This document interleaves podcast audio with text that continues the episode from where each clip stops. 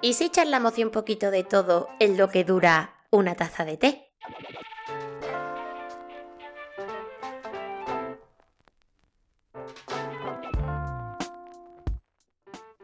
Bienvenido, bienvenida a una charla con té. Mi nombre es Aida y en la taza de té número 33 vengo a charlaros sobre los no pezones en Internet. Leer el título de este podcast te puede sorprender y es lógico. Poco se habla de pezones en este mundo de la censura, ¿verdad? Me apetecía reabrir boca después de estas mini vacaciones obligadas con un tema que creo más que necesario. No todos los pezones son censurables, ya sabéis. Pezones tenemos todos, pero claro, en un pecho femenino sí que la publicación se ve sometida al cierre. Una teta como tal es bien vista siempre y cuando no lleve pezón. Y mi pregunta es, ¿por qué? ¿Se habéis preguntado alguna vez eso? Es algo que se ha desnaturalizado y que tristemente está condenado al píxel y a la crítica por los medios de comunicación y hasta por las propias personas, ¿por qué no decirlo? Así que sí, lo de hoy va de censura y de pezones. Vivimos en esta era donde el love yourself es un movimiento. Amar nuestro cuerpo tal y como somos, visibilizar todo lo que se pueda a la comunidad LGTBIQ, destapar los estereotipos y mostrar sin reparo la realidad de diversos trastornos o situaciones del día a día. Y todo esto lo vivimos además compartiendo piso con la otra cara de la moneda. Esa que te hace idealizar los cuerpos antinaturales de las redes sociales a base de filtros, atacar al colectivo solo por amar más allá de la, mm, abramos comillas, heteronormalidad. Y por supuesto, el tristemente cotidiano bullying al que se enfrentan muchas personas solo por ser diferentes, o mejor dicho, al menos yo lo pienso así, por ser únicos. Y es por eso que al final acabamos haciéndonos la picha un lío, y mezclamos churras con meninas todo el rato. Y los medios de comunicación y redes sociales están un poco, pues navegando ahí entre dos aguas y eso es lo que más me jode. ¿Para qué mentiros? Porque no se aclaran en absoluto. En la tele vemos programas sexistas aportando un contenido de nulo valor a costa de algo tan valioso, al menos para mí, como las emociones entre las personas. Y en las redes sociales son ellos mismos quienes avalan y censuran diferentes cosas con las que se contradicen todo el tiempo. Y aquí Instagram es el rey. A ver, Instagram tiene esas cositas que los que usamos la plataforma para compartir contenido sabemos de qué van y los tiquismiquis que pueden llegar a ser con ciertas premisas, ¿no? Y hay cosas que no entiendo. Porque esta misma plataforma te hace compartir mesa entre borrarte la publicación por contener un pezón y su tan promovido OnlyFans. ¿Alguien entiende algo? Porque yo no. O sea, no te hablo de que subas una foto en tetas como tal, que ahora iremos con eso.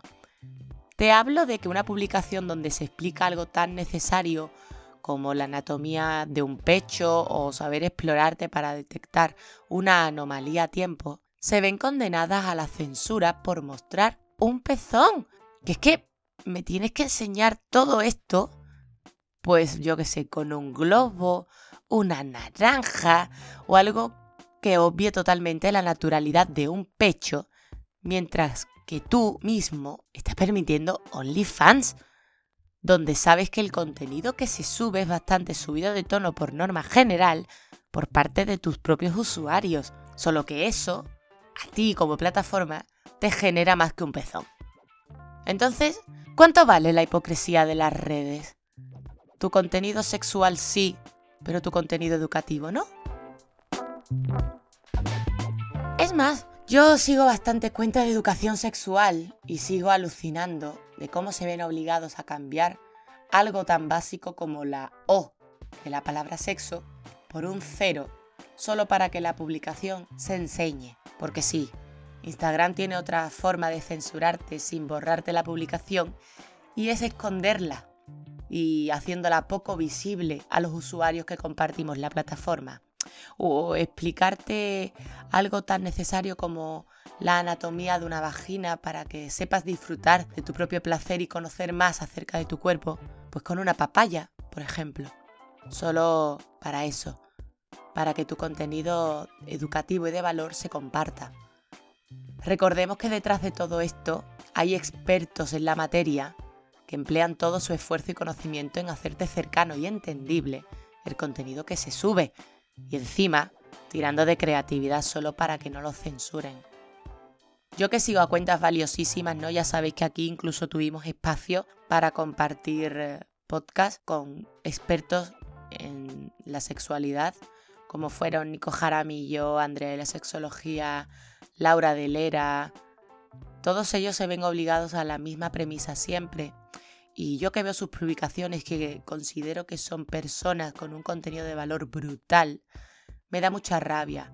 O gente muy famosa como conoceréis, por ejemplo, a Mamá Casquet, muy famosa por esos reels que nos regala casi a diario, donde nos explica cosas muy interesantes de cómo sacarle partido a nuestras relaciones sexuales, ¿no? Y me da un poco de rabia porque hace poco y de hecho compartió un reels de cómo estimular los pezones en una relación sexual y lejos de poder enseñar el dibujo mísero, ¿eh? os hablo, ni siquiera un pecho real, sino un mísero dibujo de un, pezón, tuvo que tomar como ejemplo un cuarzo, una piedrecita, creo recordar que era un cuarzo, para poder enseñártelo. O sea, me parece lamentable.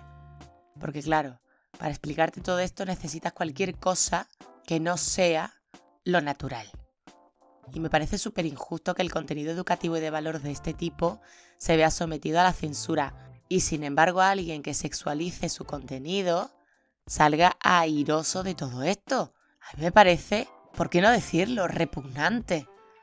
Y que conste que yo no estoy crucificando a la gente que sube fotos ligera o ligero de ropa, o ni siquiera esas celebridades que pues celebran que han llegado a determinado número de seguidores con un desnudo.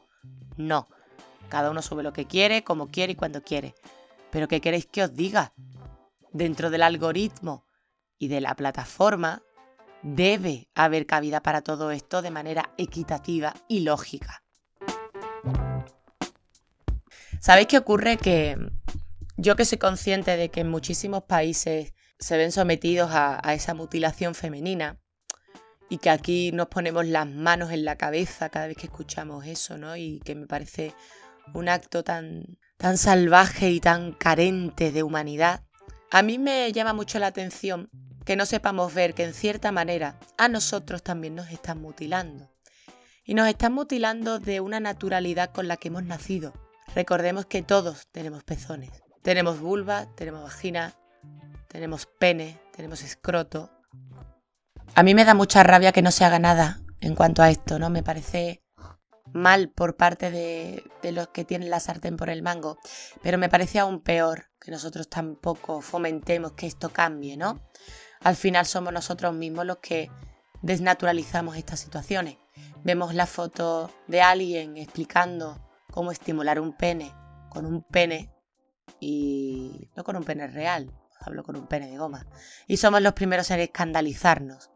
Vivimos en ese mundo donde desde muy niños nacemos con la censura sin darnos un poco cuenta, ¿no? Y al final, hasta una muy avanzada edad no somos conscientes de esas prohibiciones y esos tabúes a los que nos hemos visto sometidos.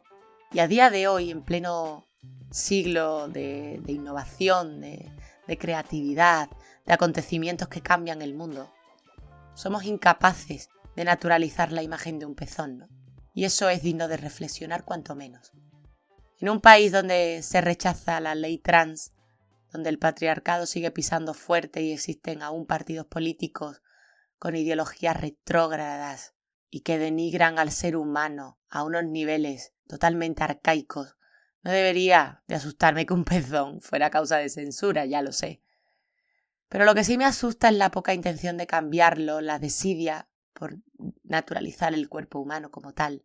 Ese packaging en el que venimos envueltos, y que todos deberíamos de amar y normalizar más para que todo esto al final no sucediera. Así que sí, ojalá en algún momento más pronto que tarde le echemos más pezones a la vida.